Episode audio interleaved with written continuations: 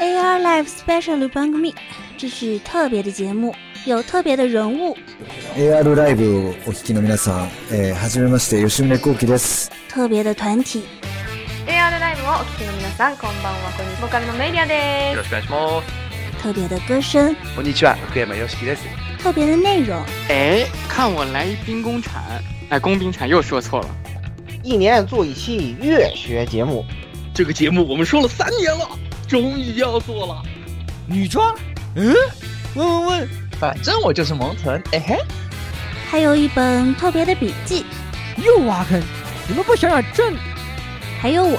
特别的男主播啊，带给听众们特别的收听体验。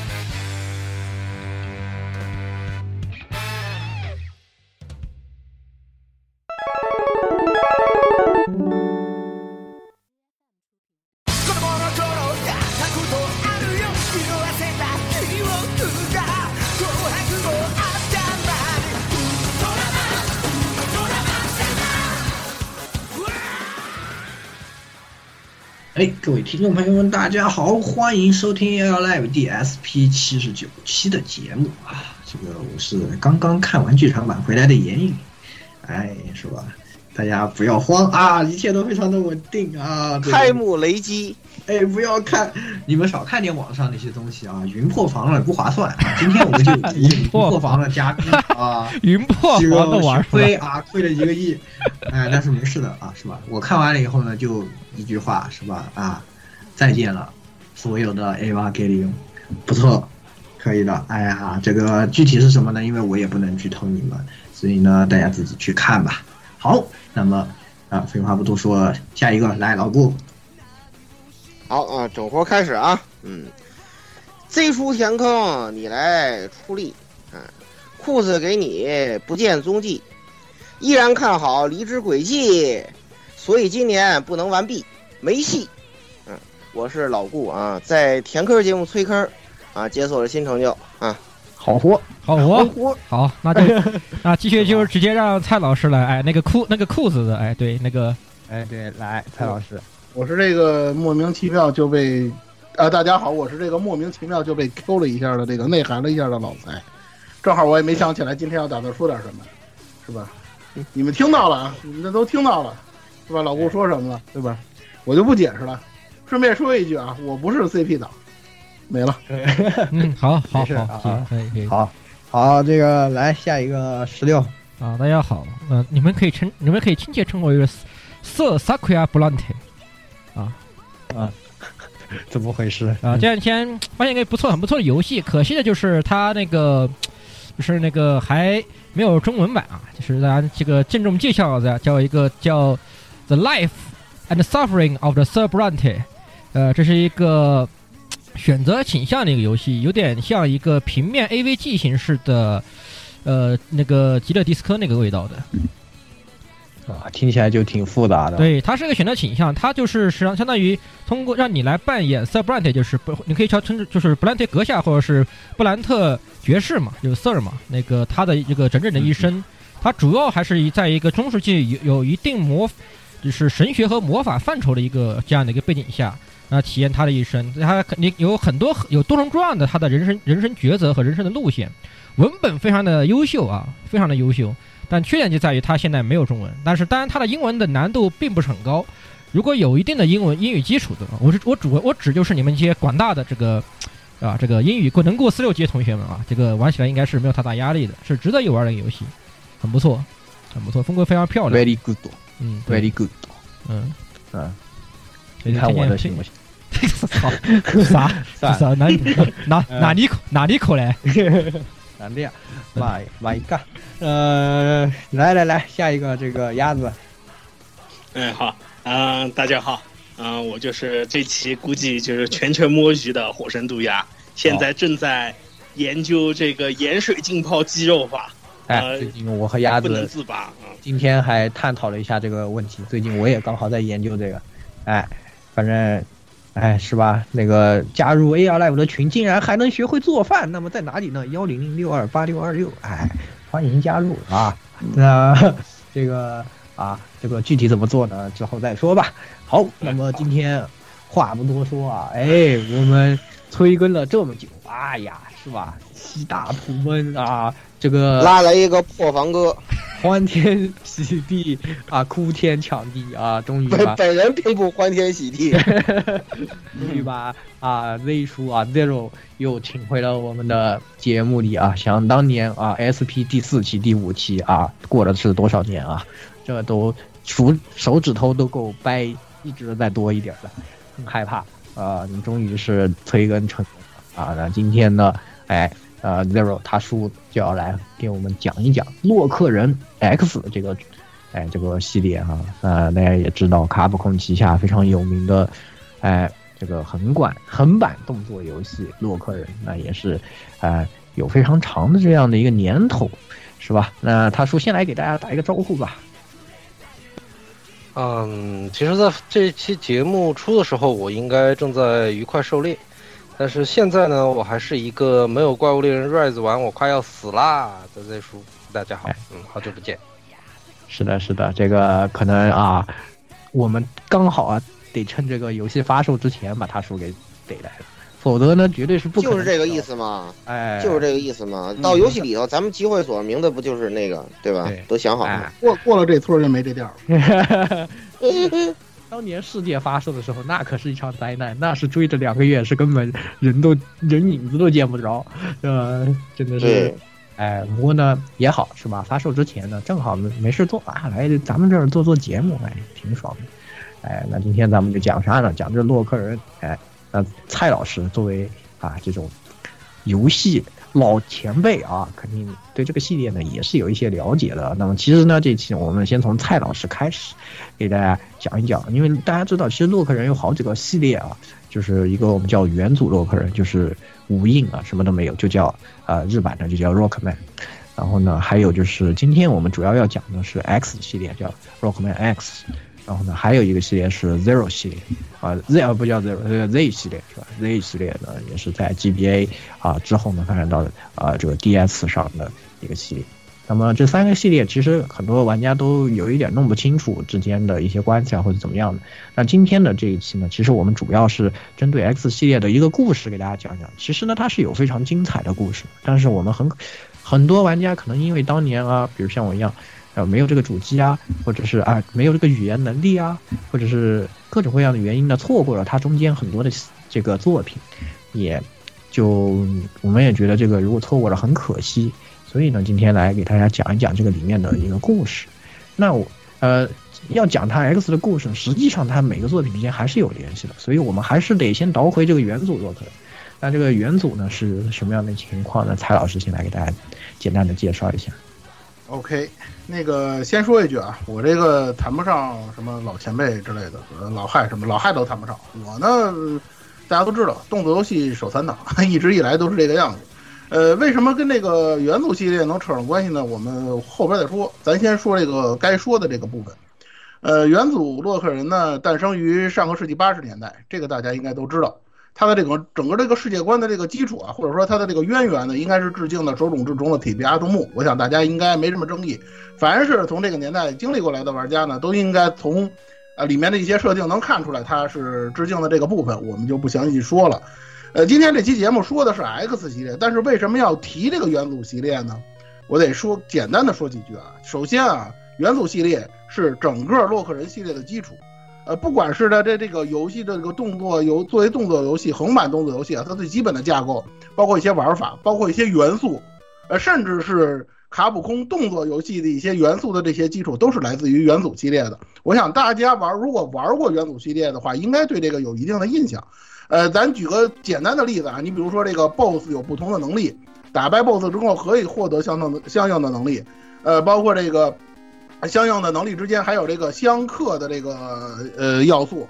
呃，包括这个洛克人后来增加了一些这个动作元素啊，你比如说滑铲呀、蓄力炮啊，呃，那个用用那个用那个小用小狗就那个拉朽，用那个拉朽能够跳到更高的地方，等等等等啊，就这些元素都是来自于元祖系列的。所以说呢，它实际上是一个奠定整个洛克人系列乃至于卡普空很多二 D 动作游戏系列的一些基础的这么一个游戏系列的这么一个性质。所以说呢，它在于对整个系列的这个呃发展历程当中是有着非常重要的意义的，这是第一点。呃，第二点呢，我想说的就是，可能跟很多玩家目前了解的情况不太一样的，就是今天虽然说的是 X 系列，但是 X 系列到八代以后就没有下文了，这个可能大家都知道。但是元祖系列实际上它一直是在更新的，一直都有新作。它的最新作已经来到了二零一八年的十一代了，而且这个十一代销量还不错，好像有我印象当中好像有一百多万的销量吧。所以说这个系列实际上呢，好像还能继续发展下去的这样的一种感觉。X 系列能不能出 X 九，这个反而不太好说了。所以说，如果各位还一直关注这个系列的话，可能以后玩到的还是很大概率上还是元祖系列。X 系列呢不好说，咱们也不好下这个结论。而这个从剧情方面，也就是这期可能待会儿老 Z 要跟大家聊的这个剧情的这个部分呢，呃，元祖系列实际上因为它这个早期的这个八位机啊，就是它登陆于八位机 FC 平台嘛，那个时候呃，包括容量啊，包括那个时候的制作理念啊，等等等等啊，导致了这个剧情呢实际上是比较简单的，没有什么太多的这个可以直接探讨的内容。它的那个整个的这个背景呢，其实呢就是一句话来概括，就是莱特博士与威利博士的爱恨情仇，基本上每代都是这么一个事儿。但刚才咱们也说了，他的这个世界观致敬的是铁臂阿童木系列，呃，他讲的呢实际上就是有一个高度科技发展的社会，然后呢有这个身为机器人工学之父，刚才说的这个托马斯莱特博士呢，早期制作的这个机器人，他制作那些机器人实际上都是以家用型、家庭使用的这个为主的。而我们这个主角呢，他的名字呢是叫做洛克，代号是 D R N 零零幺号。此外呢，他还制作了那个呃零二号罗尔等等等等一些吧。这个莱特博士呢，给这个机器人的这个发展，包括整个技术的这个发展呢，带来了显著的这个贡献成果。基本上就是这么一个内容。而这个威利博士呢，实际上是他的同学，因为这个莱特博士实在是太厉害了。威利博士即使是在上学期间，就是这个求学期间呢，他也从来没有打败过莱特博士，他心里就非常不服。所以呢，他呢就总想着搞点事儿，想就是想尽一切办法啊，去超越这个莱特博士，要改变自己万年老二的这么一个命运。所以呢，他就总是搞事儿，就是每代的洛克人，元祖的每代洛克人基本上就是，在他又要搞事儿了，想想一个辙搞事儿。你比如说最新的第十一代，这个莱特博士发明这个不是这个威利博士发明这个变速齿轮，但是呢不受重视，不受重用。好了。我不不行，我得我得让你们服我，然后呢，我得搞一些事情，然后呢，他还要制造这个所谓没有完没有弱点的完美机器人，想胜过莱特，所以呢，每几乎每代啊，元祖洛克人几乎每代的剧情呢，就是围绕着这么一个主题来展开的，然后最后的结果大家也都知道嘛，那个呃洛克洛克呢，他呢就是说那个通过自己的力量，还有他的努力，把这个包括这个 威力城堡在内的这些。呃，这些机器人就是本来是被这个莱特博士制造了，但是被威利博士抓走那些机器人呢，全都给打败了。然后最后呢，打败威利博士，然后威利博士呢给大家呢下跪拜年，就是每天每一代的这个结局呢，都是威利博士跪下给咱们那个给给咱们这那个给给这个玩家磕头的这么一个非常搞怪、非常有趣的这个这么一个结果，它也就形成了一个梗了。实际上呢，主要的元祖系列呢就这些内容，并不是很多。但是为什么它能跟 X 系列建立联系呢？实际上是因为元祖系列的背景是整个这个接下来老再要跟大家说的 X 系列的一个引子。虽然在那个时候他们可能没有做这个更多的这个线索性质的东西，但是如果你去回溯这个 X 系列的内容的话，它你是能够从元祖系列找到渊源的。你比如说像这个 X 系列的主角 X。它是来自于这个，它的这个原型就是洛克，这个可能大家能看得出来。只不过形象从比较这个子贡像的这个形象呢，到了 X 里头就变成了就是少年像的那种非常热血少年像的那种一个风格。而 Zero 呢，就另外一个非常有人气的主角，待会儿可能老 Z 也会提到的，他呢则是威利博士制造出来的。这个也是，这个虽然没有在这个元祖系列里头有更多的这个涉及的内容，但是在那个洛克人系列的一款格斗游戏当中，它是有非常明确的这么一个线索来提及这个事儿的。关于元祖系列呢，我就说这么多。呃，接下来时间呢就交给老 Z 了，好吧？嗯，好的，谢谢蔡老师。那么啊，那接下来我们也交给他叔啊，他叔在我们讲到这个 X 系列的剧情开始讲之前呢，也稍微就讲一讲这个 X 系列是怎么样的一个系列，是吧？呃，那感谢蔡老师刚才的这个引子哈，蔡老师讲的还是已经比较全面了。就是说，我们为什么做洛克人的节目，反而不是说这个初代的洛克人呢？这个其实就和蔡老师说的一样，这个元祖的剧情，它其实说实话，真没什么可以深挖的东西。因为从那个，其实现在的元祖的很多剧情设定啊，它都是通过后续作品打补丁，呃，逐渐逐渐打上去的。那元祖的基本故事是非常简单的，但是，呃，这个 X 系列呢，它应该说怎么说呢？它首先是一个承前启后的这这个一个作品。我先给大家解释一下，就一开始介绍的时候呢说了，就是这个元祖系列、X 系列和 Z 系列三个系列是前后有传承关系的，而 X 系列呢是这中间传承启后非常重要的一个系列作品。啊，正好呢，这个刚才蔡老师的影子说完之后呢，我就来给大家简单的说一说这个 X 系列的背景到底是什么样的。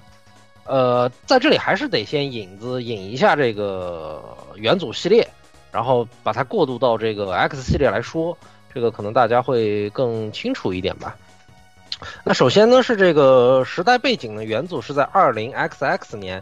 就它它没有具体的年份，二零叉叉年。那刚才蔡老师也说了这个。呃，我们的机器工程、机器人工程学的鼻祖这个莱特博士，啊，他他发明了诸多的这种机器人，是这个机器人工业的先驱。然后他的宿命对手这个威利博士呢，就始终逊他一筹。那这元祖洛克人的故事呢，就是两位老爷子这个相爱相杀，对吧？但是到最后呢，基本都是以这个洛克人打败了威利博士制造的机器人，然后世界恢复和平这样子结束了。但 X 的剧情呢？它实际上是在元祖之后的一百年，当然具体年份它没有标明，但是 X 系列的剧情是二幺 XX 年。那么在这里呢，要专门提一下，就元祖洛克人呢，我们刚才说它这个基本上没有什么太多剧情，其实大家就嘻嘻哈哈。但是 X 系列它不一样，那为什么呢？因为 X 系列它的整个作品深度上提出了很多的这种。呃，可以让我们的玩家去进行思考的问题，就人类对于机械的这种非我族类、其心必异的反抗恐惧，然后保守制度下面人与人之间的这种孤立，还有个人制度之间的对抗，然后他真正提起就是让玩家津津乐道的一个话题呢，就是在于雷普利究竟应该算作是人，还是算作是机器？这一个问题贯彻了整个 X 系列全系列的全系列之中，就是说里面的每一个角色，呃，人类阵营当然相对来说基本上戏份比较少，但更多的是关于雷普利种族对他对于他们自身的反思和思考。我们究竟应该是完全独立的生命体，还是只是依附于人类存在的工具人？这个问题可以说从出呃从 X 的第一座延续到了它的最后一座。然后相比起那个元祖之中就充满嘻嘻哈哈的家庭喜剧之外，呃，喜剧的那种对比之下呢，X 系列应该说从初代的时候啊，它就奠定了一个以相对严肃，然后有深度可以让这个玩家深度思考的剧情方向，去作为它的这个主力的发展方向。这个在当时的很多这个横版动作游戏中呢，其实是非常少见的。从而且还有一个呢就是说。从初代的这个 X 开始啊，呃，当时的卡普空它其实整个设定的故事世界观就是非常庞大的。它它这里我们再扯回一下初代的剧情，其实它的根源是在于就是在二零 XX 年的末期，莱特博士其实啊这这里是背景设定啊，在剧情里面其实游戏中是没有体现的，就是随着这个威利博士的这个发明的机器人越来越强力。他逐渐发现，我们的洛克人已经开始不再能够与这个威利博士的这个这这个所发明的那些机器相匹敌了。他必须要有一个更为强大的这个这个新型的作品。那么他的这个毕生，他把毕生的所有精力投入了最后这一件作品的创作之中。但是在制造这个完成之后呢，他却意识到了一个问题。他首次将机器人对于阿西莫夫三大定律的这个规则，把把把它从这个规则之中解放了。它拥有和人类完全一样的思考能力，拥有和人类完全一样的成长以及情感。那在这件事情上，这对于人类来说，对于整个文明社会来说是颠覆性的。而且，他为了对抗威利博士，他同时给了这个他最终的作品极其强大的潜力和一些这种就是游戏中经常看得到的各种武装收集嘛，就 X 系列装甲。就 X 如果说他决心，比如说你们人类，我看你们不顺眼了，我跟你们开战，那么莱特博士认为，在这种情况下，人类基本上是没有反应余地的。他相信自己赋予 X 的天性是善良的，但是他并不能确定 X 是否有足够的安全性。他在最后的调试中，他发现想要确认。他毕生作品最后的安全性需要长达三十年的时间，但是莱特博士深知自己已经过不到那一天了，所以他最终将那个 X 进行封印。他他他当时是哦，对，这里我刚刚说漏了一点，就为什么他把这个最自己最终的作品命名为 X？首先呢，是因为刚才我说的，他脱离了阿西莫夫三大定律，与人类一样拥有完全的情感与思考能力。第二呢，就是他认为这个作品它拥有无限的可能性，同时它也拥有无限的危险性。而最终，它最终会成为一个什么样子是完全未知的。基于这个完全未知，他才把它的名字命名为 X。那最终在这个完成之后呢，他把它封入了时间胶囊。时间胶囊之后自动检查，并让 X 进入沉眠。而在与此同时呢，他的老对手威利博士，威利博士他不知为何也得知了莱特博士在最终进行这么一个伟大作品的这么一个制造。然后一辈子不甘心屈于这个莱特博士之下的威利博士呢，也启动了自己的这个最终作品的开发计划。那他的所对应的最终作品，呃，与 X 相对应的，呃，就是 Zero。然后具体剧情里面他并没有交代，但是我们后来得知已知的情况是，当 X 和 Zero 完成之后不久，X 被封印进了莱特博士研究基地的时间胶囊。Zero 则被封印进了某个莱特博士的实验基地，而那个实验基地位于某个矿山之中。然后之后，两位科学家就双双就离世了。然后在这期间，人类世界既然依然文明发展，转眼就跳到了接近一百年以后，就一个世纪就这样就过去了。在一百年之后的二幺 XX 年，人类科学家之中另一位先驱。呃，机器人工程学的另一位先驱叫凯恩博士。凯恩博士呢，他在一个神秘的洞穴里发现了 X 的密封舱。当时在他开启密封舱之前呢，他收到了呃当年莱特博士的留言。呃，莱特博士的留言呢，他是呃这个其实在那个呃官方后来的动画，那个他专门搞了个动画，是那个叫《西格玛之日》，在里面有有一个详细的描述。大概的内容其实是这样的，就是说，呃莱特博士的留言是说。这个机器人是第一个拥有独立思考能力的个体，它拥有可能无限的可能性，我将它命名为 X。但是，拥有独立思考的能力是非常危险的。如果 X 违反了那个阿西莫夫三大定律中的第一条，那么它会将变得无限危险。据我的推演，地球上即使到时候人类也应该没有任何武装能够击败它，将它的安全性。全部检查处理需要三十年的时间，我深知我自己活不到那一天，但我希望有人可以继续我的工作。请各位在安全检查完毕前不要开启这个密封舱。X 具有无限的可能性，但是它同时也具有危无限的危险性。我相信我给予了他善良的品格，但我只祈求最好的结果。凯恩博士在发现这个留言之后呢，他毅然的还是，呃，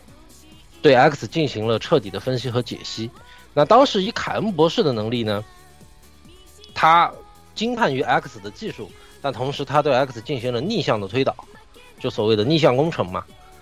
逆向工程之后呢，凯恩博士以 X 为蓝本，他制造了，呃，随后 X 剧情之中所有的这个半机器人，就是雷普利。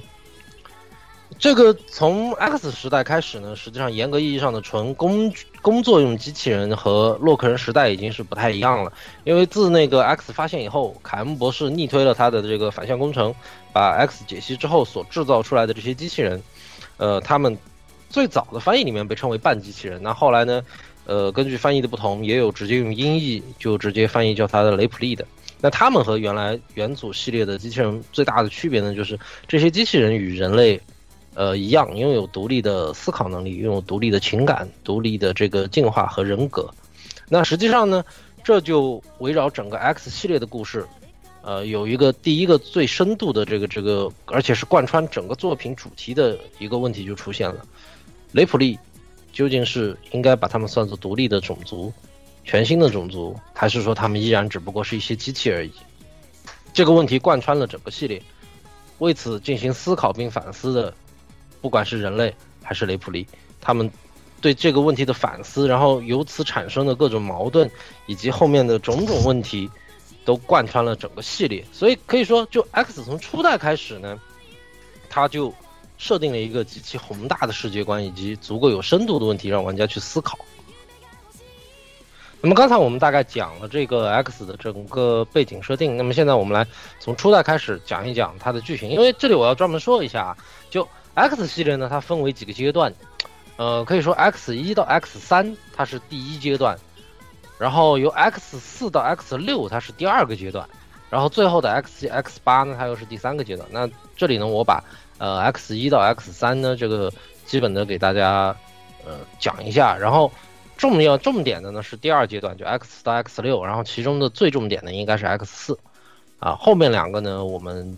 其实基本上也可以说是简单略过一下。那先从前面的几代来说，那 X 的剧情是什么样的呢？就是雷普利和人类的文明，实际上它这个已经发展到了一种非常就自然的这种发展的状态。人类和雷普利呢共同生活在都市之中，但是随后。这个人类发现雷普利之中，由于他们的这个当时的是认为他们突破了自己这个情感的限制，也就是说开始出现了违反阿西莫夫三定律的这这这这个这个雷普利，他们开始就是像人类之间的犯罪者一样对社会造成危害，而且这种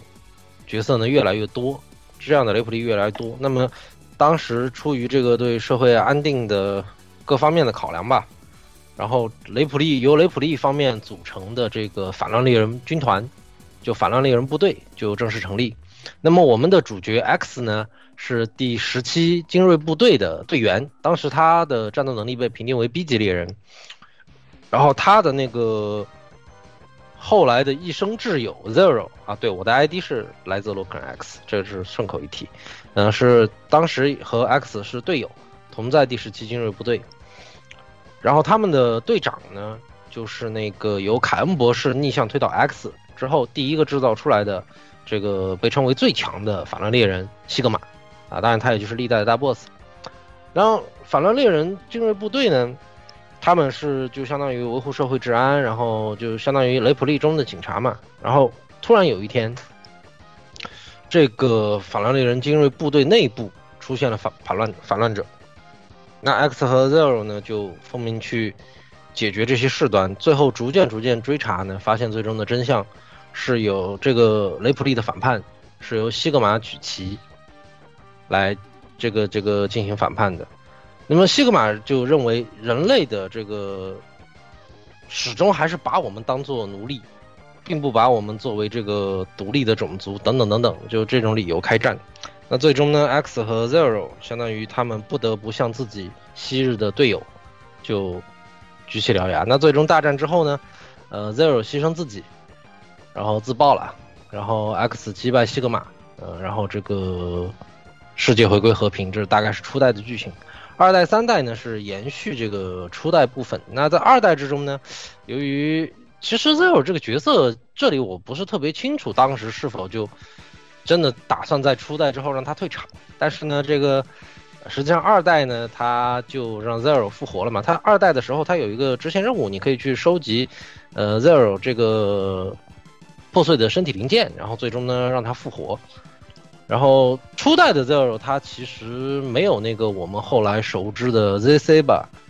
那个光剑，然后造型和原始形态有一些不一样。这里有一个奇怪的小细节，就是说，呃，因为在那个我刚之前说过嘛，就是初代的故事其实很多是后面打补丁打上去的。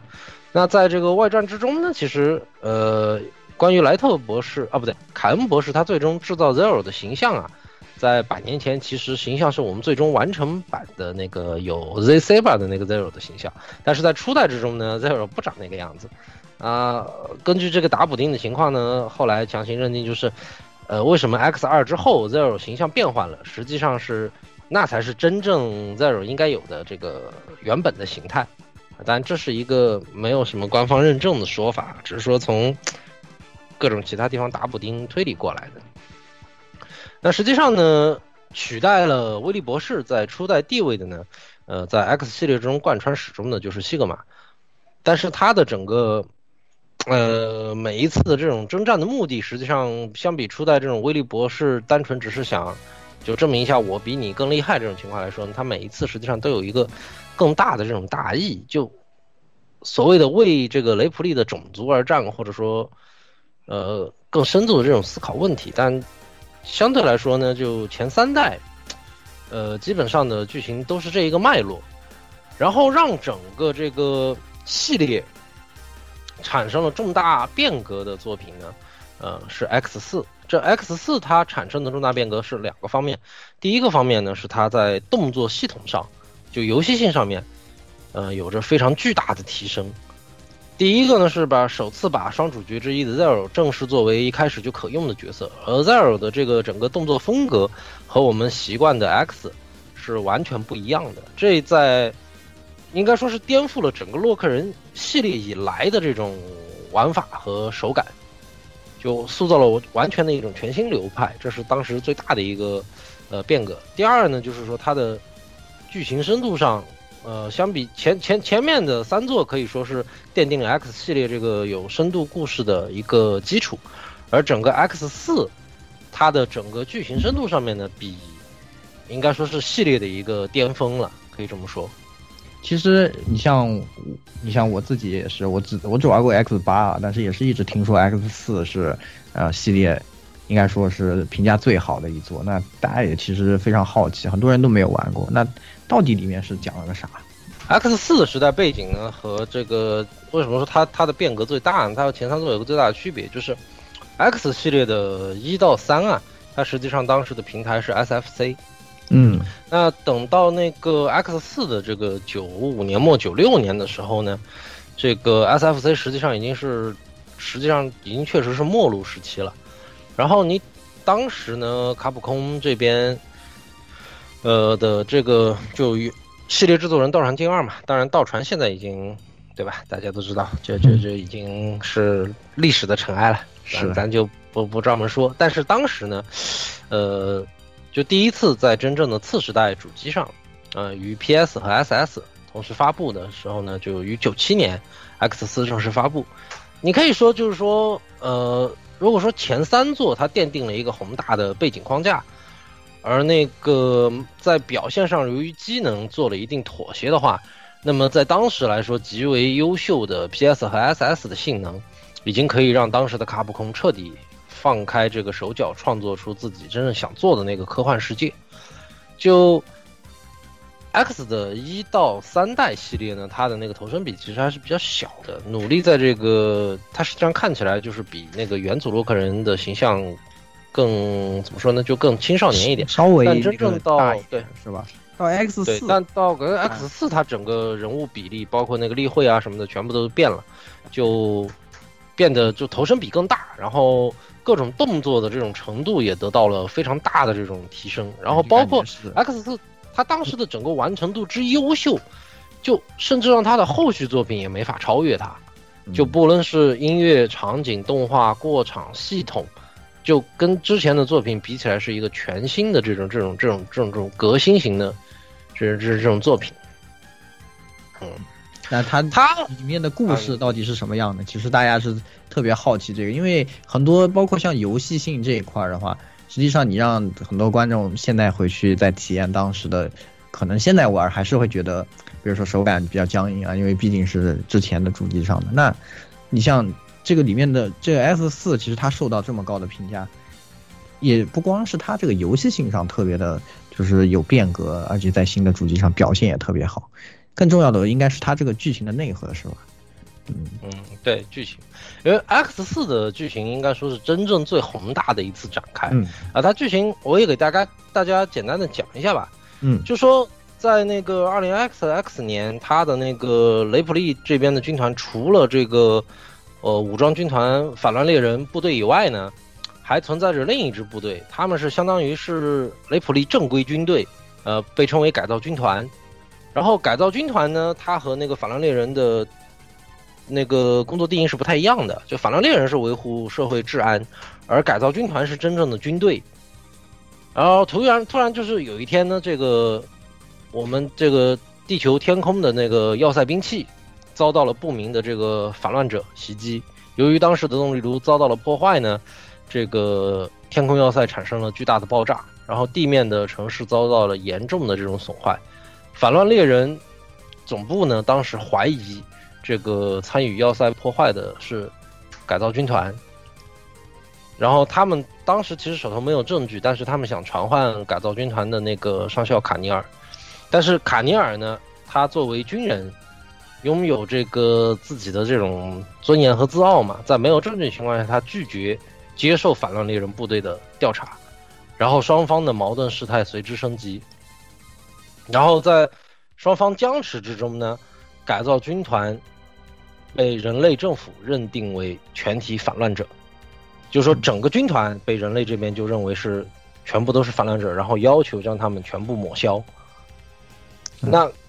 对反乱军团来说，他们自身只是因为自己的自尊，在你没有证据的情况下情况下，你指控我，那我是不干的。但就因为这个原因，他们却被一直就是。对雷普利始终有着怀疑以及恐惧的人类政府，认定为了反乱者。那在这种上梁山了吧？对，上梁山了，就类似这种情况。那不甘束手就擒的改造军团呢？这个他们当时的最高指挥官是那个游戏中就叫 General，就是将军嘛。嗯。然后将军从此就宣布雷普利这个改造军团独立，并且向人类政府直接。开启了这个开战宣言，开战宣言。然后，一方面，这让这个法兰猎人部队进行了，就就陷入了一个极度两难的情况。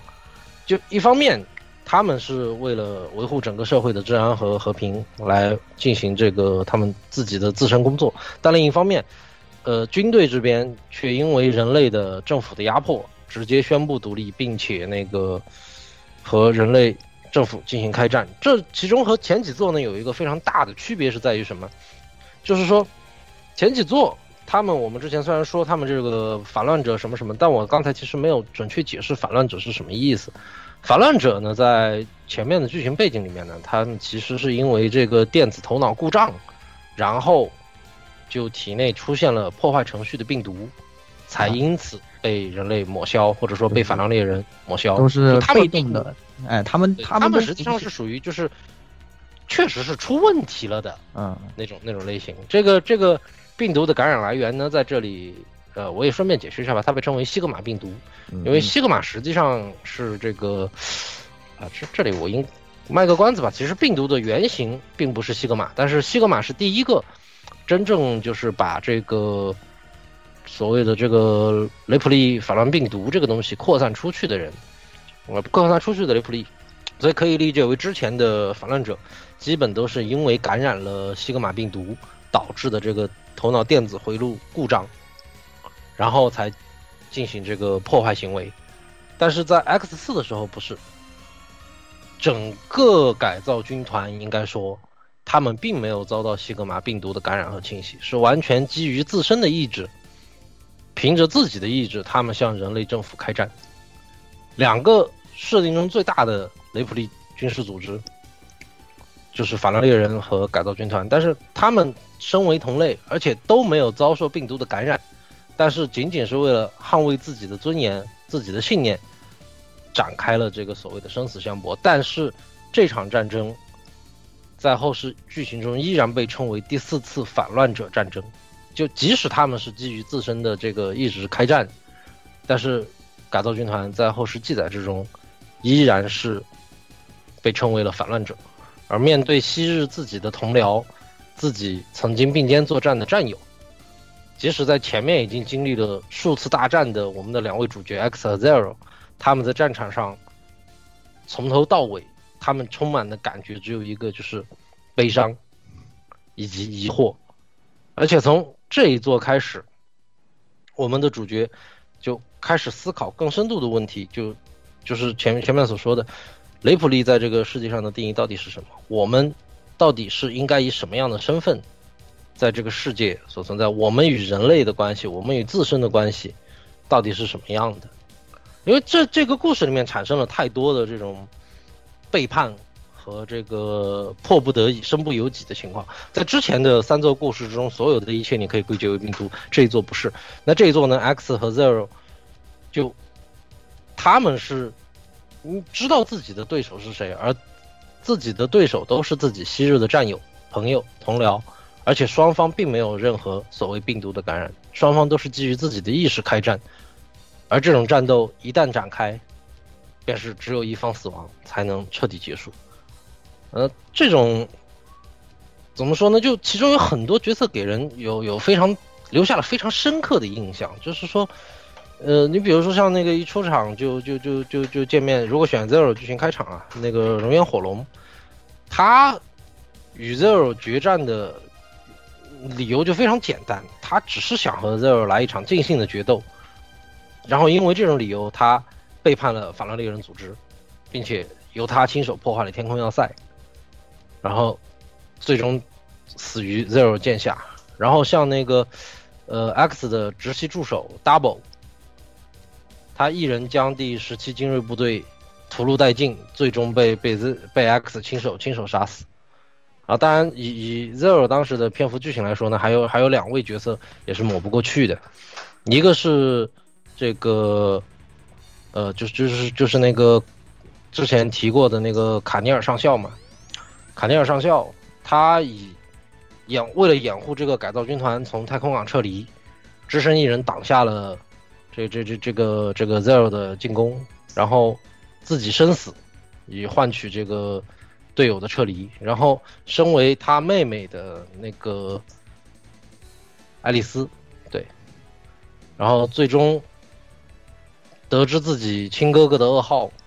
那他当时是跟应该在剧情上是算 Zero 恋人的这种身份，然后得知自己兄长的噩耗之后，强行把。卡尼尔的战斗芯片植入自己身体之中，最终却因此暴走，被 Zero 含泪杀死。整个 X 四塑造的这种角色形象啊，他没有所谓的这种伪光正，也没有什么高大光辉什么的东西，这是没有的。这种是这 X 四整个剧情的群像塑造，在相当于是乱世之中，一群为命运和意志进行战斗、拼杀的这种惨烈的群像。他的核心思想是这种这种时代感啊，在一每一场的这种战斗之中，从那个当时强大的这种就就故事背景之下，带给了玩家一种相当于怎么说呢，就是时代的眼泪，真的啊，确实感觉啊，就是反乱猎人是为了维护人类的社会和利益而生，改造军团他为了捍卫时代而战，但两大军事组织的战士们。为了不同的这个意志和目的，他们进行殊死搏杀，但最终他们贯彻自己的信念换来的结果是什么？最终换来的依然是一个一个一个悲伤的结局。在这这场战斗之中，没有所谓的胜利者。虽然人类政府它只是在背景上出现，它在剧情之中你你不是特别体会得到它，但是双方都坚信自己的信念、自己的意志、自己的灵魂，然后。进行的这场战争，最终没有任何胜利者。这种就只能说是，那那在在那种时代之下造就的这种震撼感，在九十年代，它它九七年发售嘛，在九十年代的这种横版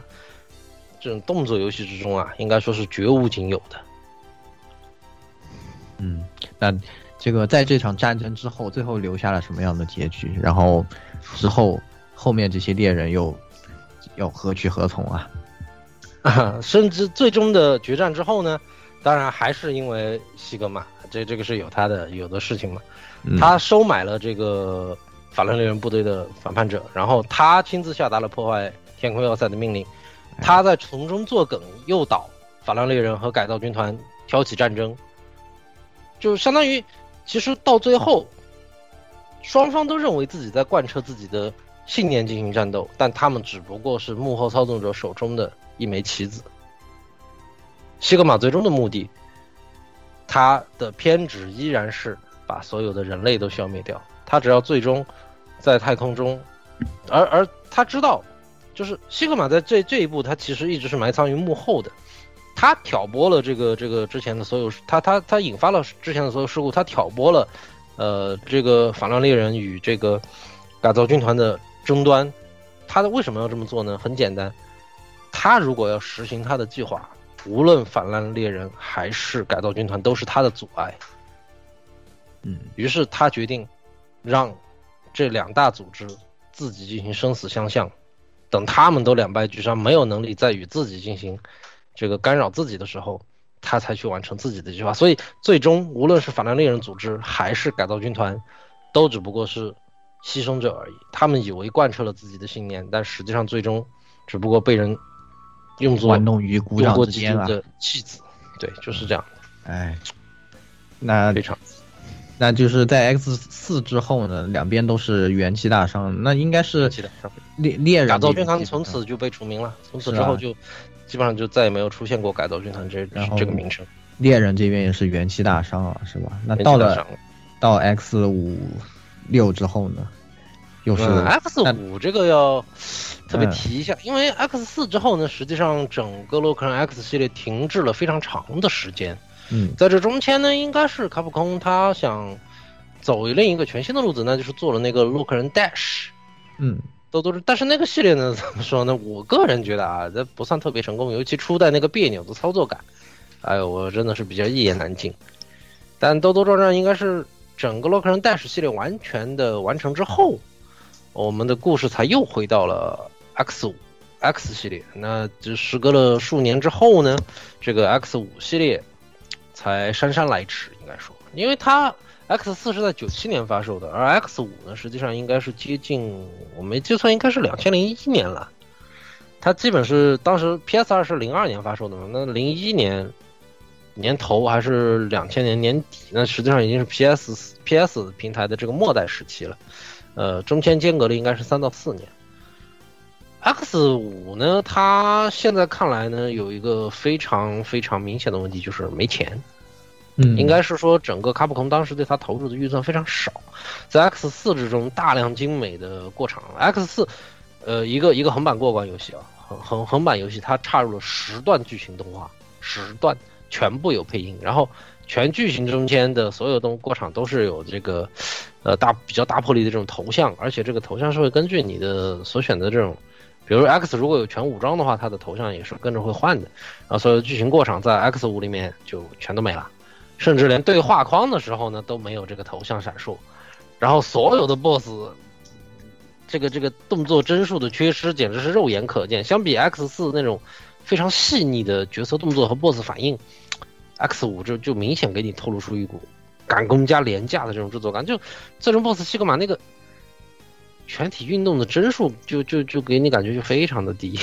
非常的低。可怜。然后 X 和 Zero 的整个动作系统基本照搬前作，只是相对来说多加了一个下蹲的动作。除此之外，基本上是一毛一样。嗯啊，这个这个这个整，而且关卡流程上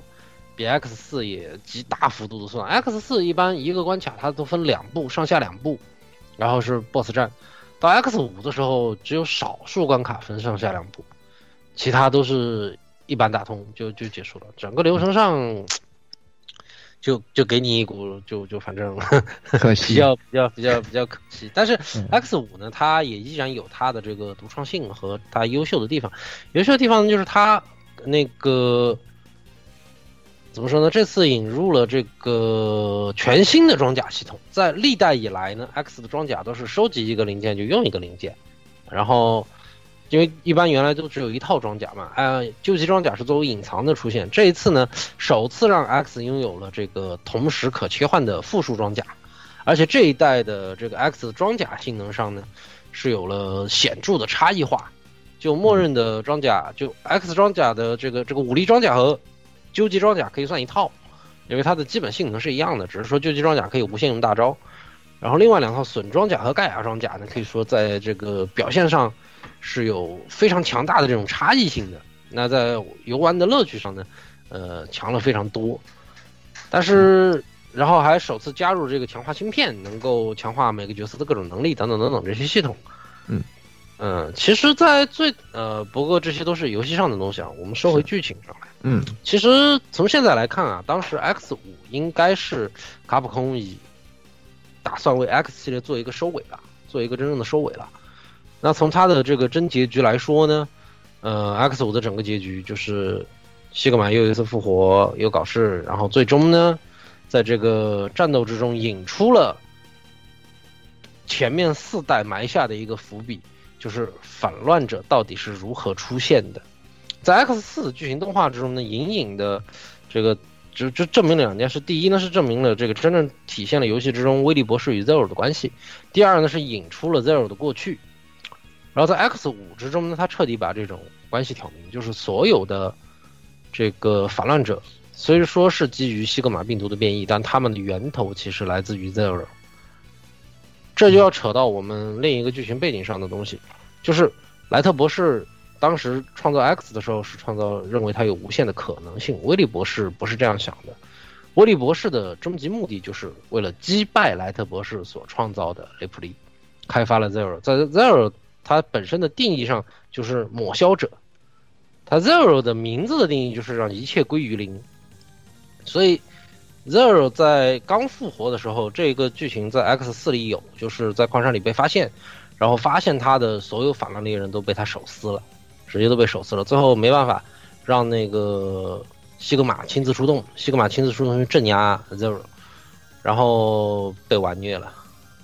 呃，就西格玛如果在当时差点就被 Zero 手撕，但是最终 Zero 头部的 Z Brain 水晶体出现了故障，导致那个失控，然后被西格玛制服。但是西格玛也在那个时候就感染了 Zero 原型病毒。嗯，在这之后呢，以他为第一个反乱者，才展开了后续整个 X 的这个剧情嘛，就反乱猎人啊，还有反乱者啊等等等。所以严格说来呢，整个反乱者会出现的根本原因是 在于 Zero。那么在 X 五之中呢，呃，也有这个支线的，根据你支线的选择，Zero 体内的这个原型病毒会觉醒，Zero 病毒会觉醒，觉醒之后呢，它也会恢复到真正被。这个威利博士创造出来的真正的原始形态，那一个被称为抹消者的破坏神，啊，也是也是可以与他有一场必然的这个 BOSS 战的。嗯，那这个结果啊，就是绕了一圈回来，发现啊，这个最最终最终的罪魁祸首，还是因为最开始的威利博士和这个啊两个博士之间的这个争斗以及。这个没想到啊，罪罪罪魁祸首竟然是我最好的兄弟，是吧？这个也确实是挺让人唏嘘的。而且这个 Zero 的这个形象也就很，就怎么说呢？也嗯，逐渐就变得很立体，是吧？就是啊，对。然后我也提一句吧，就是那个 X 五里面对 X 对 Zero 那场战那那场这个战斗的 BGM 也算是旷世经典之一了。到现在都还有人把那把把这首 BGM 拿出来用，拿出来做视频，或者是拿来。配一些别的一些游别别的一些游戏的 BGM 用的，非常经典的 BGM，特别特别特别令人印象深刻。嗯，然后我为什么要说这个卡普空本来是应该把 X 五作为它那个最后的终结的呢？因为在剧情之中，如果分分支走到那个 Zero 觉醒之后啊，这个玩家因为 X 五它是有各种分支支线的，很多人都那个。这个想过前面如果分分支的支线，呃，是否有变化，是否会影响这一场战斗，怎么怎么样？但是实际上没有用，就无论怎么走，这一场战斗，这个 Z X 和 Zero 的战斗都是无可避免的。实际上呢，这个 X 五之中，呃，真正的幕后黑手呢，应该说是威利博士的残存残留意志。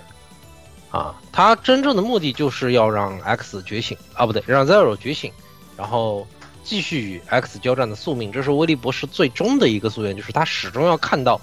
自己的作品比莱特博士更加优秀。然后他们最后上演的这一场就是所谓宿命的这个这个战争了。然后，然而就令人颇为讽刺的一一件事情。这也是贯穿 X 系列的一个暗线，那就是莱特博士和威利博士两位科学界泰斗互相争斗了一辈子，尤其莱威利博士努力的想超越莱德博士，他们手中的作品一次次的生死厮杀，打了那么多代，那么多年，两位老人最终留下的作品，却在一百年之后，成为了生死之交的最好的这种战友队友。甚至是，就可以说是这种什么叫做好基友？你不是不是，我想说的是另一个词，叫做什么生死之交？对，是真正的生死之交。是在 X 五之中，经过最终两人一场惊天动地的决战之后，X 和 Zero 之间的这种羁绊，啊，对你不得不这么讲了。嗯，他们的这种并肩作战、生死战场上存留下来的友谊，超越了。两位老人对他们的命运的束缚，嗯，然后最终依然是站在了同一条战线之上，嗯，最终呢，在最终的结局之中呢，这个垂死的西格玛最终一击将 X 和 Zero 呢同时击穿，Zero 在死之前，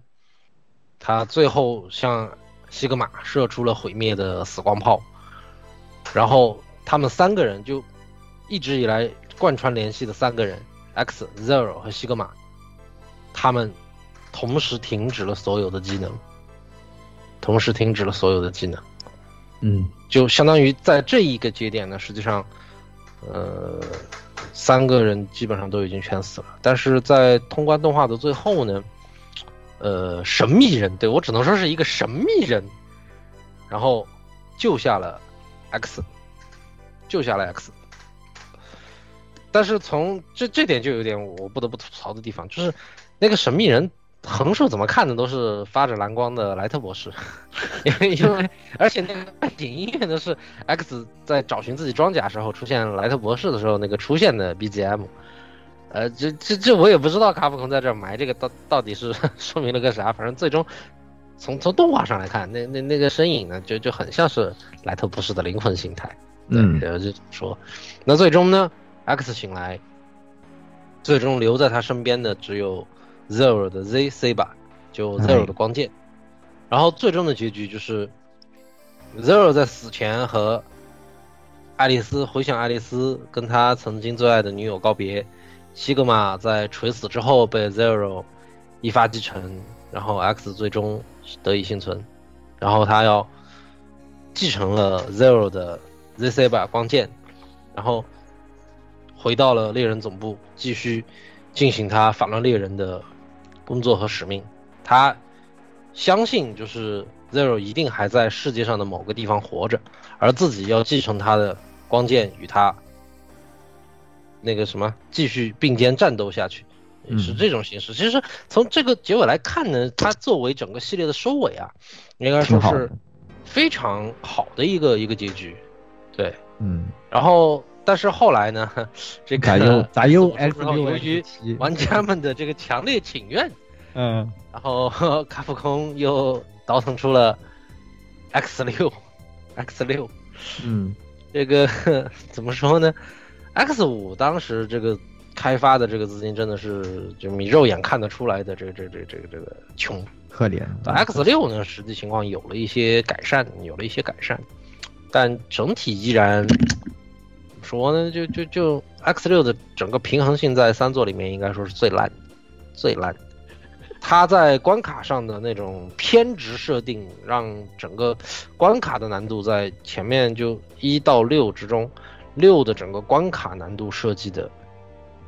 极极其高，真的极其高，而且那种恶意满满，就就你现在看得到的那些什么。各种恶意关卡在在 X 六里真的基本上是比比皆是，但与此相对的是，X 六的整个 BOSS 设计的非常菜，非常菜，非常非常的菜。嗯，X 六呢，整体来说它其实。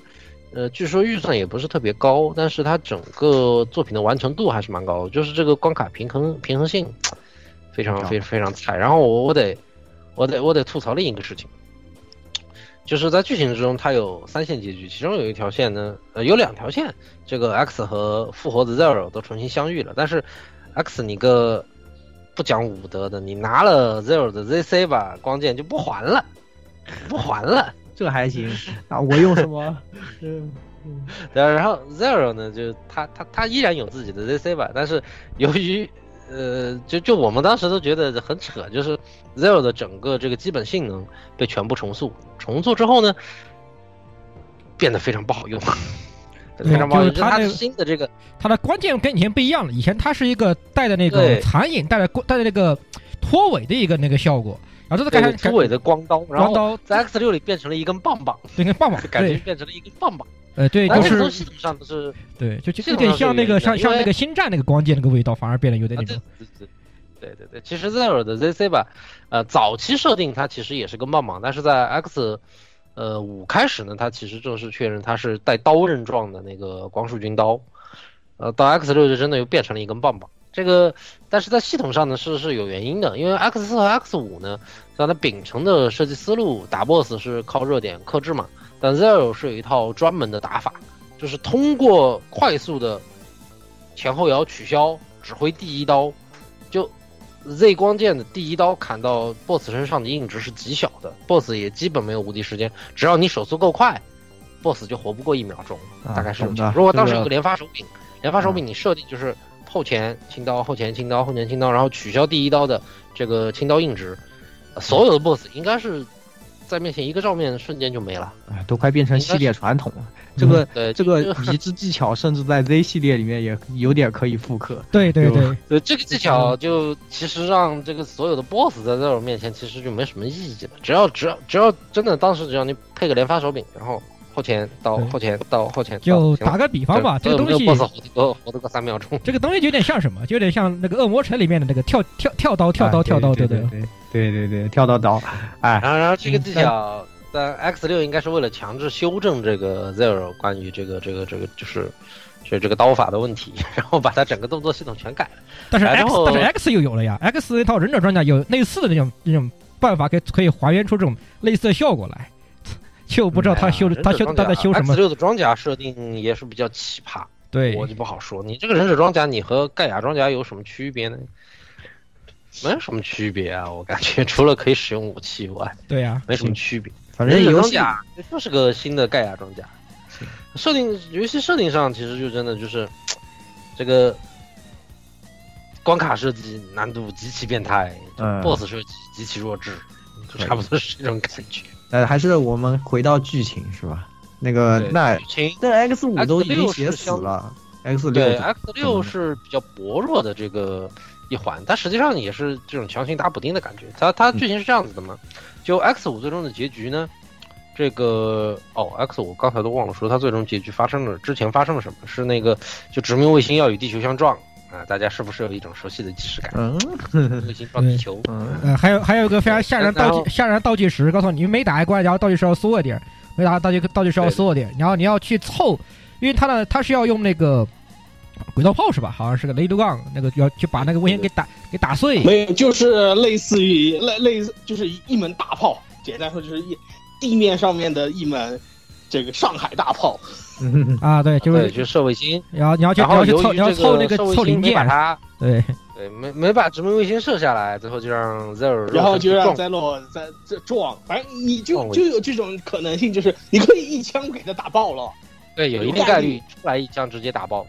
啊，然后你也有概率就是你零件都凑齐了打不爆，然后还要献祭 Zero 上去再打一发，对，是的，巨牛啊，正常的大概率情况。是要 Zero 去再来一次，那总之就是 Zero 牺牲牺牲自己把这个给啊没有牺牲没有牺牲，他上去撞了之后，那个殖民卫星是个陷阱，里面是大量能够让 Zero 原始 Z 病毒和它的这个破坏基因觉醒的然后那个因素在，然后就发生了觉醒和 X 对决战就觉醒了，对。啊。然后这个是怎么说呢？就当时那个殖民卫星呢，它成功被击坠了，但是它的碎片依然让地球上满目疮痍。然后在 X 六的时候呢，人类其实人类在这个系列里基本都是背景板，嗯就就基本上是移民地下地下区，然后复兴地表的工作呢，交给了法拉猎人以及其他的雷普利组织。嗯然后这个，但是地表的雷普利他们的状况也不是很好，因为当时刚才说了嘛，这个殖民卫星之中，它存在着大量让 Zero 觉醒的这种病毒，然后这种病毒在地表也是进行大量的扩散，所以很多雷普利也遭受感染。然后更糟糕的就是 Zero 病毒也随着这种情况开始大肆传播。啊，这这这这个是它的开端。开端呢是这个，呃，X 五结束的数个月之后呢，一名这个雷普利科学家在调查战争废墟的时候，发现了西格玛的芯片以及 Zero 的部分碎片。然后他从那个碎片之中提取了 Zero 的 DNA，对，有 DNA 这个东西，你信你敢信？你敢信？雷普利有 DNA？对，因为可猛了，嗯嗯，然后呢，他就其实是就想着还是那个种族复兴主义嘛，他就觉得我们都成这样了，还是得给人类干活，然后我要独立，我要独立，我要建立雷普利国家。然后他基于这个 Zero 的 G DNA 还有那个呃病毒的资料，制造了分为那个叫 Nightmare 就噩梦的这种新型病毒，然后当然去跟他挑战的就只剩下我们的 X 了。然后最后但这里呢又把 X 五的这个结尾呢又很简单的就圆了回来，就是嗯在 X 五最后的结局，X 醒来只见到 Z Saber 是为什么呢？是因为呃 Zero 觉得自己的身体现在没有办法再进行战斗，他把光剑交给 X 之后呢，就暗中观察，惊了，自己养伤，在痊愈之后呢，他再在 X 面前出现。在游戏中呢，就体现在就是你进入那个隐藏的噩梦空间之后，打过一个 Zero 的假货，然后就可以和 Zero 真正的这个这个见面嘛。嗯大概是这样子。就 X 六的时候呢，相对来说，这个 X 就摆脱了这个作为 Zero 后辈的。其实整个 X 系列啊，Zero 的人气隐隐压过 X 啊，可以理解，又酷又那个是吧？又又又帅又强男人，，又帅又强，对啊，对。然后最终呢，他们这个怎么说呢？这次的这个最终反派呢，全部是由那个打算自己建国的科学家盖特制造的，啊。然后最终呢，这个盖特将这个 Zero 的 DNA 往自己身体里面灌，往自己身体里面灌，往自己身体里面灌，以为能够和 X 进行战争，到最后还是输了。最后还是输了呢，他没办法，又强行修复了这个西格玛的碎片，然后让西格玛以不完全的状态强行复活。但是这个复活的西格玛呢是非常怎么说呢？它本身技能就不完全嘛。然后最终这个西格玛又被干掉了。嗯对 X 六的剧情实际上是是是还是比较薄弱的，但是 X 系列至此产生了一个重大的分歧点，这产生了重大的分歧点。就 X 六有三个结局，玩家一般能玩到两个结局，这个取决于最后的选择，要么就是呃 X 和 Zero 继续并肩作战，要么就是 Zero 把自己封印。嗯，其实还有一个隐藏结局，隐藏结局，隐藏结局的条件是什么呢？是你不进入噩梦空间，就不去遇到那个假 X 把他呃假 Zero 把他击败，你就不会在剧情中见到 Zero，就整个剧情中你都见不到他。然后如果你以此情况还能把游戏打通，那么就是会有一个，诶其实也不算隐藏结局，但一般人应该是不会刻意去打这个。就 Zero 就明确告诉你，我一直在暗中观察，明确告诉你我在暗中观察。那行吧，嗯，那其实也剧情上没有什么太大帮助的，其实还是还是主要分歧成两条，就是一个是 X Zero 把自己封印了，一个是呃 X 和 Zero 继续并肩作战。对的。而这一个分歧点呢，在之后就引出了两个平行世界。哎，对，就一个呢就衍生到了后面的 Zero 系列，就 Z 系列。Z 系列就 Zero 他明白了一点呢，就是说自己才是一切问题的根源。哎，那么现在的整个时代技术没有办法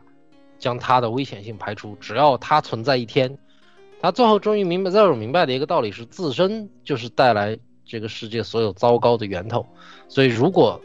只要他不在，他认为只要他不在这个世界上，那么这些问题就不会再发生。然后现有的问题，他认为 X 已经是完全独立且强大的战士，能够代替他去守护这个世界。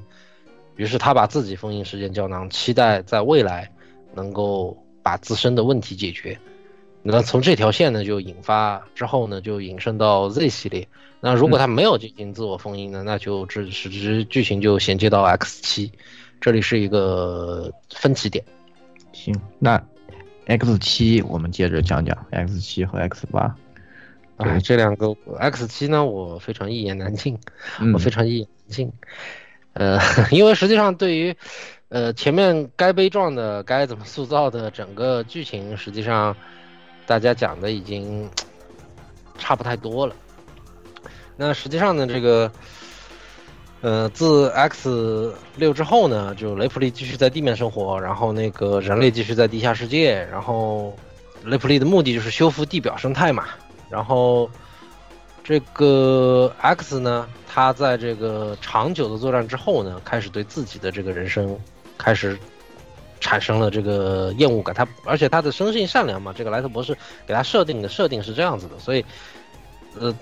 他逐渐厌倦了这种只有战斗的生活，所以决定这个 退居二线。那退居二线呢，这个反狼猎人的影响力啊，就随之就跟着衰退了。然后其中呢，这个雷普利就纷纷出现了各种民间组织，民间组织。那其中最大的一个民间组织呢，被称为那个红色警戒。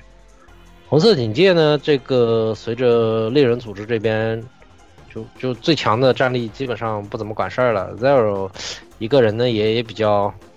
怎么说呢？就就就就反正也也比较不怎么上心吧。其实没怎么说，但是感觉就是他们俩都不怎么管事儿了。然后。这个反狼猎人组织的影响力和实际能波影响的范围就逐渐变小，然后各种民间组织起来了。民间组织崛起之后呢，这个其中最大的组织就刚才说的红色警戒嘛。红色警戒他们通过这个自己的积累和发展呢，他们在对付反乱者之中，这个可以说影响力比反狼猎人组织更大。然后呢，突然有一天，红色警戒组织逐渐逐渐的。变成了不再是单纯的消灭反乱者，他们甚至开始对其他人下手，就正常的雷普利和这个其他的他们的目击到的，只要阻碍他们道路的人都会被他们清除。那么，在这个红色警戒之中呢，有一个核心的战士叫做 Ax，就 AXL，然后他是个年轻人，他。是非常崇拜这个红色警戒组织的创始人 Red，但是他也亲眼目睹了这个红色警戒组织的这个衰落。那于是呢，他他对自己的组织失望透顶嘛，决定这个脱离，然后加入法拉猎人组织。然后他加入法拉猎人组织呢，结果红色警戒反而向那个法拉猎人下达了这个一个通牒，就是说那个人是我们的人，你如果不把他交回来，我就跟你们开战。然后 Z 和 X 呢，当然是表示你谁呀、啊？表示拒绝。那必不可能哈。对，然后就因为这种事情呢，这个红色警戒和反狼猎人宣布开战。对，就这样，然后就打了一代。对，这个怎么说呢？就 X 六呢，实际上它因为剧情上的薄弱呢，已经其实被这个 大家诟病过一次了。那整个 X 七这个剧情，感觉给你感觉就你们在开什么玩笑啊？感觉很为抢个新人打了整整一代，对。对啊，就就非常奇怪，就整个就 X，我觉得就是其实从 X 五那个就大家看似完美的结局之后，X 六以后啊，感觉其实 X 精彩的这种关于深度的思考啊、反思啊、种族存在意义啊等等东西都在前面讲完了，然后在 X 七开始实在是没什么东西可以讲了，实在是没有什么东西可以讲了。这个，这个，这个，这个，最终他扯了扯了半天，最终又把那个源头又导向西格玛去了。然后中间发生的很多事情，相比前面整个系列来说就非常的薄弱，而且整个 X 七在前期宣发的时候，其实是非常受大家期待的作品，因为它是首次完全 3D 化的罗盘 X，然后呢又加入了全新的主角，还有一些当时宣传上面非常有噱头的设定，比如说什么啊击败敌人，获取敌人的 DNA，然后改进自己，这次不再是 BOSS 的专利，啊，包括各种。小兵啊，或者其他东西啊，你也可以学习，是吧？然后实际完了之后呢，你就发现这玩意儿屁用都没，是强制性的为了解锁某个关卡用到的积累能力，一一点用都没有。然后我们的新主角这个 XL 一点怎么说呢？他作为新主角，就是你像想一想，就像鬼泣是吧？在鬼泣四的时候，吧让但丁想半退休加入 Neo。然后你比如像《生化危机》历代引入新主角等等等等，然后这次 X 七他是想求变，从整个系统上，从整个故事上，他都想求变，但是从结果上来说呢，不得不说这个变革非常的失败。呃，我我我作为一个老系列玩家，我可以说真的是非常失败。嗯，整个 X 七从手感上，从玩法上，从剧情上。可以说，在 PS 二上第一次，在 PS 二这种当红主机上推出的，拥有大人气，而且很多玩家非常期待的 X 系列，遭遇了有史以来的第一个滑铁卢。啊，实际上我当时玩 X 七，我跟你讲，我我差点是玩不下去。如果不是因为那个一个执念，我觉得啊，我还是要打完我再评价，还是打完我再评价。然后打完之后，我就发现啊，我还是不打它就比较好了。我觉得我不玩这个游戏可能会比较好一点，呃，会留，因为它完全的把整个 X 系列在我心中一贯以来非常优秀那种好印象，我跟你讲，就是就就破坏殆尽了。整个 X 系列有史以来让我觉得最最尴尬、最糟糕、毫无出彩、一点特色都留不下来的一代。它它薄弱的不只是剧情，包括整个玩法，整个其他的系列，我感觉是全系列的一个真正的低谷期。真的，嗯，那在之后的 X 八呢，有没有挽回来一点？啊，X 八呢？呃，怎么说呢？X 八，我应该说他们卡普空终于想明白了，这个重新把这个这个这个这个这什么呢？这个这个系统上进行了反思，X 八呢，严格说来，它并没有超越 X 四到六的这种地位，我我个人是这么认为的。但是它作为新世代的这种 X 系列呢，假如 X 七有它这个素质，大家就完全是另一种另一种另一种水平了。从剧情上来说呢，呃，这次应该就目前情况来说是真正的就真正的系列完结作，因为它剧情上。加入了更多的这种新意的意思，就他终于想着重新搞点别的什么东西，而且从开头的这个呃剧情背景上呢，它也还是比较吸引人的。那这次呢，它开它剧情是这样，我跟大家简单的说一下，就是说那个呃，反正法兰猎人和雷普利之间的这种战争，法法兰猎人和法乱者这种战争一直在持续，然后地表生态恢复之后呢，人类开始移居地面。但是呢，随着人类地球的这个人口膨爆，这个缓解人口压力的同时候呢，这个人类终于开始往其他星球进行移民。那么，第一个移民的地方是地球的卫星月球。那么，呃，第一座这种直达月球的这种天梯，就直接就撞到了天梯，你就就类似那个高达零零里面那个。啊，我懂，我我懂那个，我懂，我懂那个太空电梯，轨道电梯，懂了，懂了，懂了，这种东西。然后呢，突然有一天呢，这个一个集装箱在电梯上发生了事故，它脱离了原本的轨迹进行了坠落。然后 X 在进行调查的时候，他发现里面装的是西格玛。然后更可怕的是，叫做这个西格玛被量产了。啊。然后这时候呢，这个一个自称是这个这个机动电梯主管的人物呢，跟他解释说，这些西格玛呢都是这个只是那个次时代的雷普利，他们呢只是拥有这个吸收电子 DNA 进行变身的能力，而且这个他们的病毒免疫机制呢足够强大啊。然后给他们这个形象呢，是因为呃西格玛的 DNA 呃复制西格玛的能力之后呢，呃足够强，然后足够好用。然后他们体内的免疫病毒免疫机制呢，让即使是西格玛的 DNA 也不会对他们造成影响。巴拉巴拉。总之来说，就是你别看着他们好像是长得像你的老对手，不是的，他们都是很安全的，没有问题啊。哎，flag 立得飞起，哪一口 flag 立得哪一口飞起就是，flag 立得飞起，对吧？然后当然随着这个剧情的这个这个最终的发展呢，呃，我们都知道这个呃西格玛同学还是在背后继续继续搞鬼。那么他主要呢这次怎么说呢？呃，这次的区别在于，就是西格玛虽然最后还是作为 BOSS 登场，但是严格说来搞事的还真不是他。就那个之前跟 X 说，呃，这些这些西格玛克隆人其实非常好用的那哥们儿呢，他其实才是真正这次的幕后黑手。那他的理念呢和前面的那个怎么说，就就是最大的区别在于他们的执念这次依然是就是说，我们作为雷普利，我们作为自己的种族，我们可以凭借自己的意识来与整个世界进行对抗。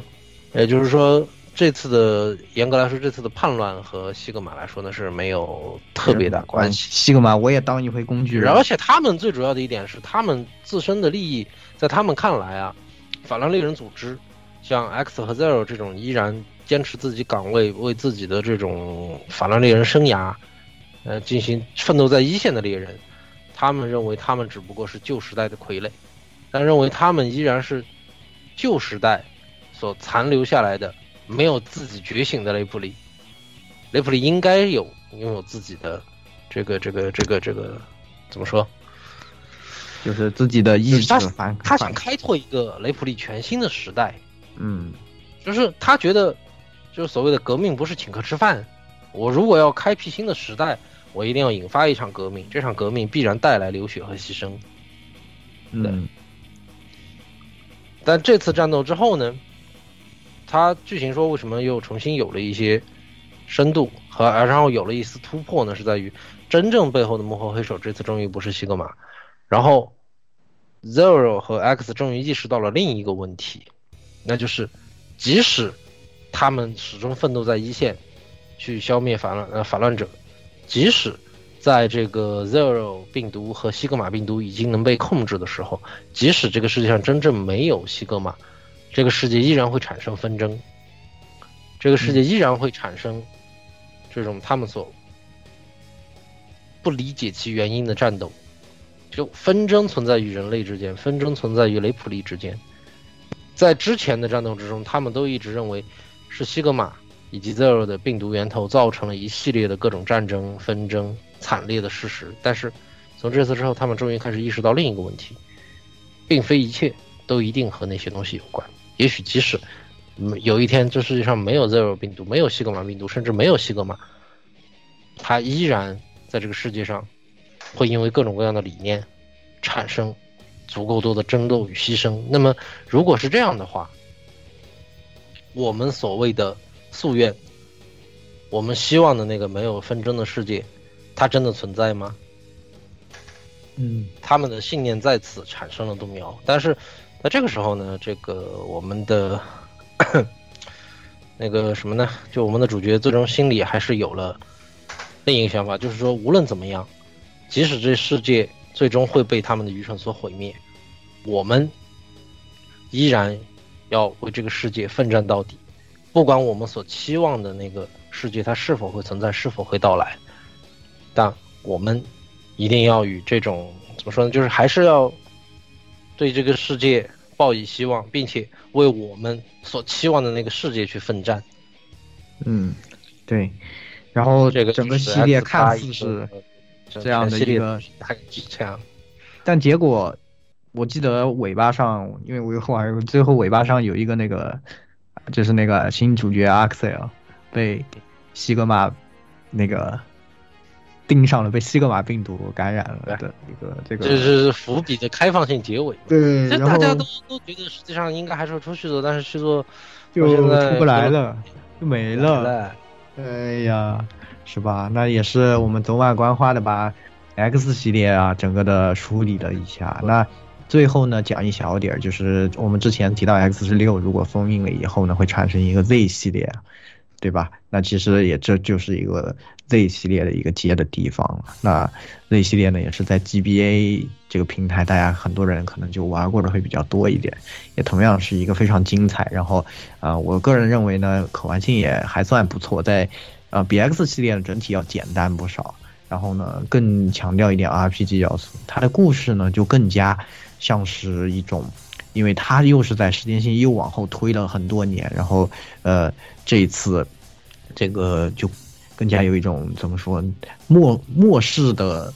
那种在一切毁灭之后的英这种英雄传说一样，就是 Zero 重新被唤醒，然后和这个抵抗组织一起在这样的世世界下为自己的生存而争斗，然后最后 Zero 发现自己其实也并不是自己，就是他自己也并不是真正的 Zero，不是当年封印掉的真真正的内容。啊。这个 Z 系列的这个剧情有个非常有意思的地方，就是它真正关键的节点啊，都发生在游戏中你玩不到的地方。这个是我觉得它的叙事上，但是它这种叙事呢，反而却让人觉得非常有魅力，因为大家会去想方设法的去想，哎，这中间发生了什么，到底发生了什么，挖掘这些东西，对还非常有意思。是的，是的，那 Z 系列剧情呢，大概简单来说就是那个，在那个新阿卡迪亚人类的城市，然后呢，这个我们的女主角雪儿，然后正被这个阿卡迪亚军追赶，然后她的目的呢，是为了复活传说中的百年前的英雄 Zero，啊，然后进入了这个这个封印点，那成功唤醒 Zero 之后呢，与这个新阿卡迪亚进行争斗的故事。啊，这这是非常简单的。但 Z 系列的非常，它最它当时让很多玩家产生了比较瞠目结舌的很多事情，就是啊什么？又过了一百年？啊什么？这中间发生了什么？啊什么？这个怎么和我当时看到的整个原著系列和 X 系列这整个故事背景怎么就完全不一样了？对，呃，这这个非常非常有意思。那我给大家就正片剧情呢，其实呃怎么说呢？应该说是对 X 和 Zero 两位传奇英雄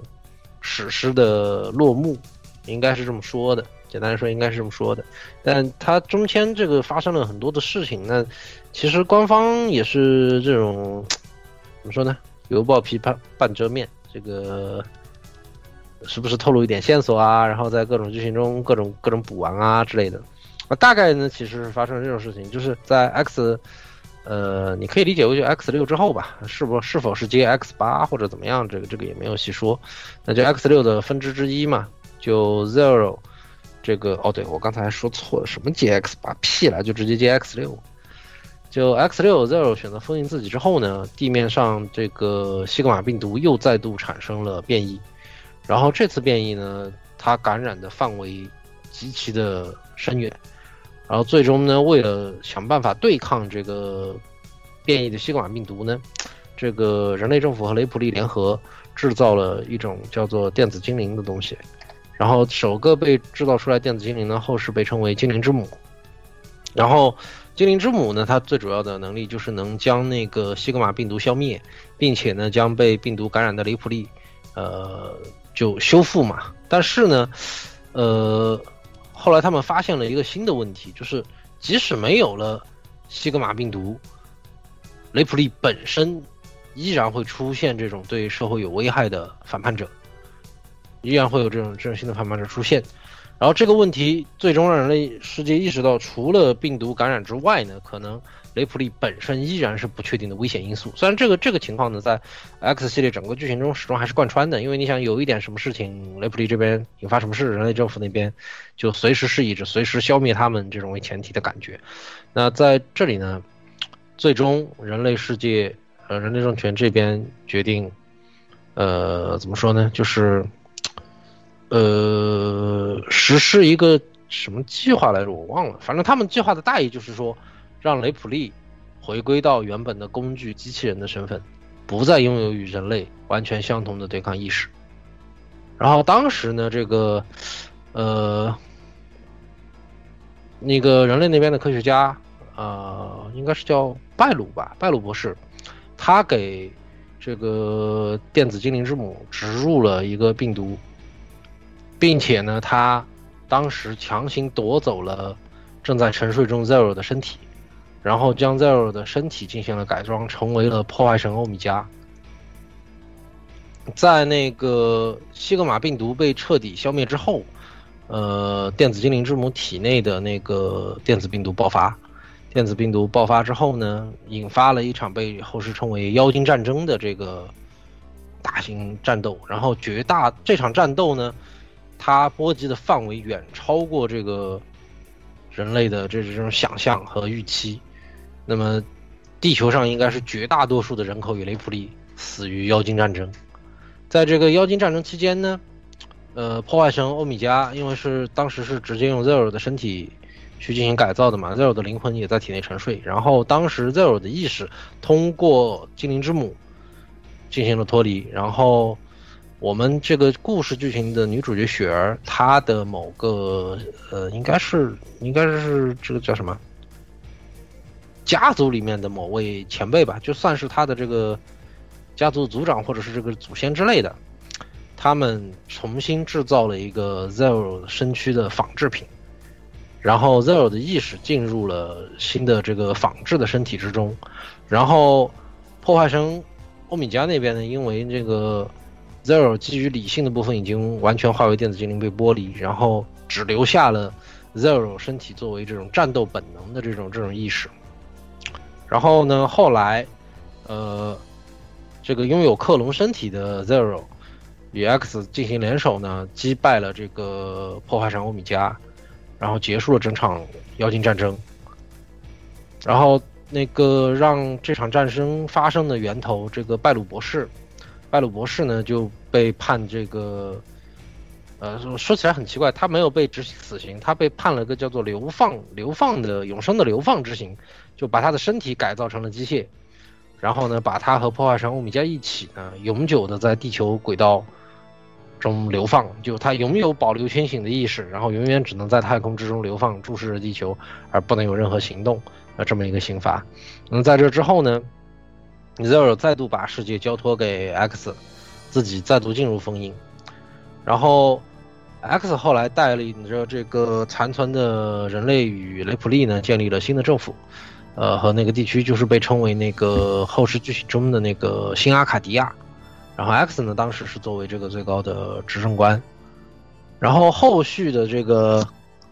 妖精之母呢，变为了这个黑暗黑黑暗妖精，由于他的力量过于强大呢，最终 X 以哦这不过这里我有一个地方我记得不是特别确定啊，就黑暗精灵是不是妖精之母这个事情，我记得应该是，但是这里我因为。很久没有看了，我可能不是特别确定。如果这里说错了，呃，听众老爷们到时候请欢迎你们指正啊。就总之呢，呃，X 由于由于黑暗黑暗黑暗精灵的这个力量过于强大呢，呃，X 为了封印它，把自己也电子精灵化，然后用自己的身体作为那个封印黑暗黑暗精灵的这个钥匙，把黑暗精灵镇压。然后，但是呢，他做这件事情的时候呢，这个新阿卡迪亚的其他人是不知道的，不知道 X 做了什么事情。那从实质实质上来说呢，呃，新阿卡迪亚就失去了最高领导者。那，呃，这个这个新阿卡迪亚的政府组织，对那个考虑到这个后世的影响或者其他原因吧，反正他们把整个这个 X 与 Zero 与妖精战争的整个历史，呃，就进行了封印。然后他们为了维稳，就决定创造这个 X 的代替品，也就是 Z 系列，呃，比较重要的一个 BOSS，就 Copy X。嗯，然后后来呢，我们的女主角雪儿出生，雪儿呢，她是相当于是那种通过基因优选改造的这个改造人，相当于她出生的时候就注定她一定会成为一个天才。那雪儿呢，她也确实是一个天才，在她年纪很小的时候，他便是那个制造这个 Copy X 的这个这个主研究员，而且 Copy X 是在他的主导以及他的这个研究下，啊，最终被制造出来的。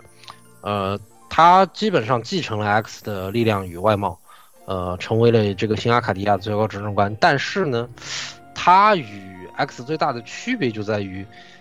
这个 Copy X，他作为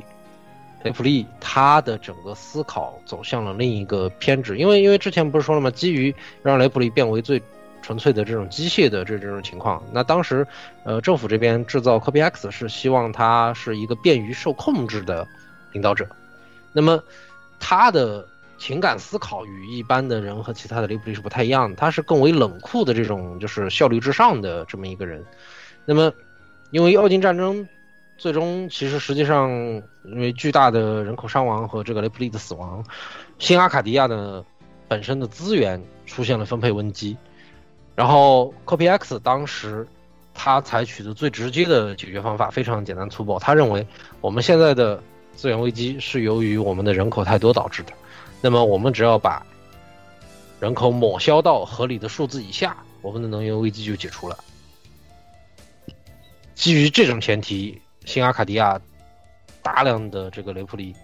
被当成异常品处死，就相当于就就就相当于随便就暴政了嘛，就就给你个理由，然后就处死了，给你个理由就处死。然后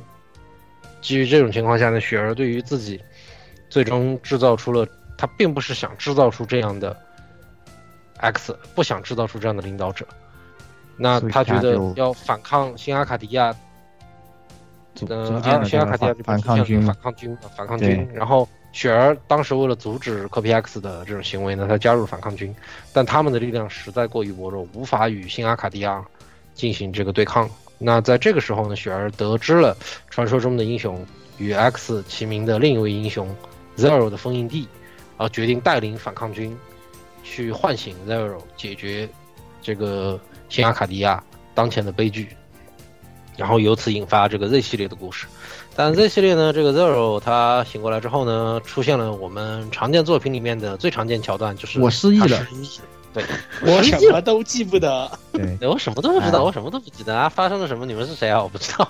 对，所以其实出现了这个情况。我是觉得啊，就是因为今天我们就 Z 系列就不展开讲了。我个人是觉得 Z 系列它的故事呢，就更完全，嗯，相比 X 系列，可能更多的是在这个世界上这种历史洪流里的这些英雄的，在这种洪流中的一些呃悲剧啊、挣扎和他们的抗争啊。这个 Z 系列的更像。我说点我的看法啊，就是 X 和系列和 Z 系列最大的这个剧情上的区别在于什么呢？X 的剧情它讲述的是整个时代。虽然 X 和 Zero 作为英雄在其中活跃，但是它是整个时代洪流下不可避免产生的悲剧。就他们很努力的想为这个世界变得更好，他们很努力的想消除各种隔阂，但是他们唯一能做的选择却只有战斗。这是属于 X 时代雷普利与人类的悲哀。就他们有心无力，他们想改变什么也没有办法，他们最终能做的仅仅是不停的去战斗、去抗争。而除此之外的事情，其实他们做不了，什么都做不了。而整个世界的发展就相当于是一种大事，他们只不过是这个时代大势之中某些缩影。但是 Zero 系列不一样，Zero 系列是英雄的故事。对，无论是这个先是封印了自己的身体，封印黑暗妖精，最终化作电子精灵彻底消失的 X，还是历经数代与过去的自己亲手诀别，证明了雷普利。同样拥有强大的灵魂，灵魂才是真正决定我们这个种族生存下去最大价值的 Zero。最后消失，奋战接近三百年，最终消失在宇宙之中。两大传奇英雄就此落下帷幕，而时代由于他们的牺牲，由于他们的奋战，终于迎来了一个新的变革。对，那 Z 系列是真正是英雄的故事。X，我觉得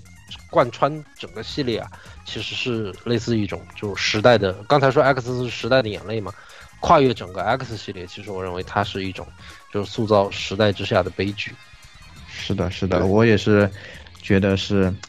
这个。哎，那今天我们也是讲到这里，其实对这个整个的洛克人的 X 这些都有一个这个比较好的总结了。啊、也是这次带大家呢，哎，顺着梳理了一下洛克人 X 系列。啊、这个每一代什么样的一个情况以及它的剧情，然后最后呢，简单讲了一下这一系列。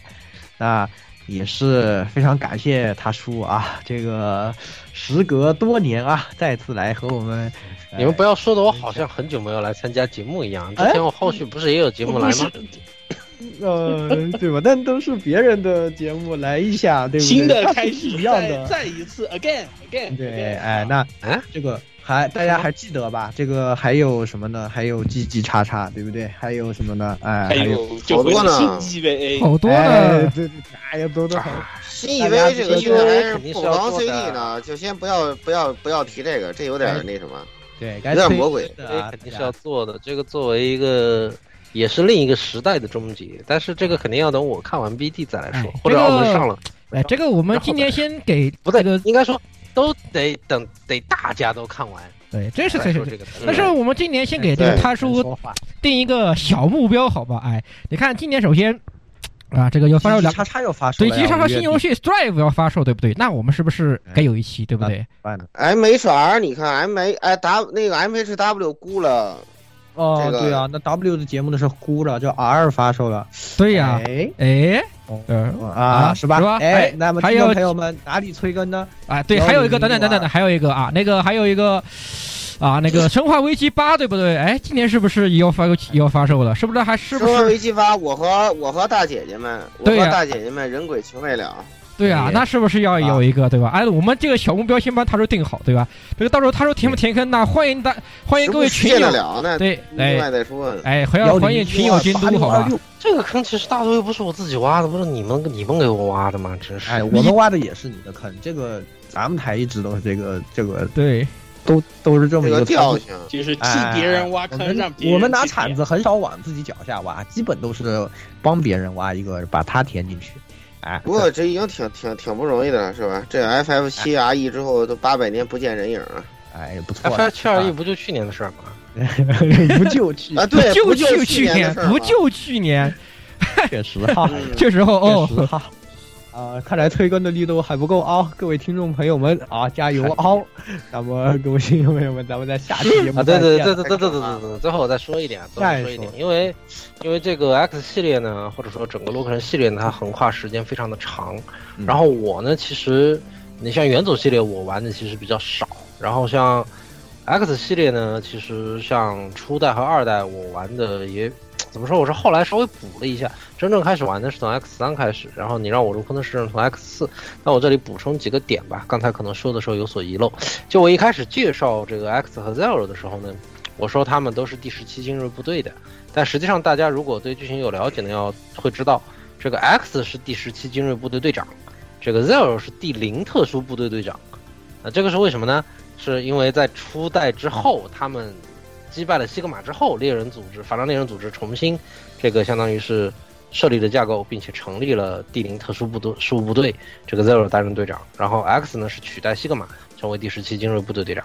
这个这个我要特别补充一下，我一开始没说错啊，这个是因为是在剧情刚开始的时候确实是这样，他们俩都是十七部队的，到后来才才换了编制，所以这个我就让我们专门说明一下啊。第二呢是。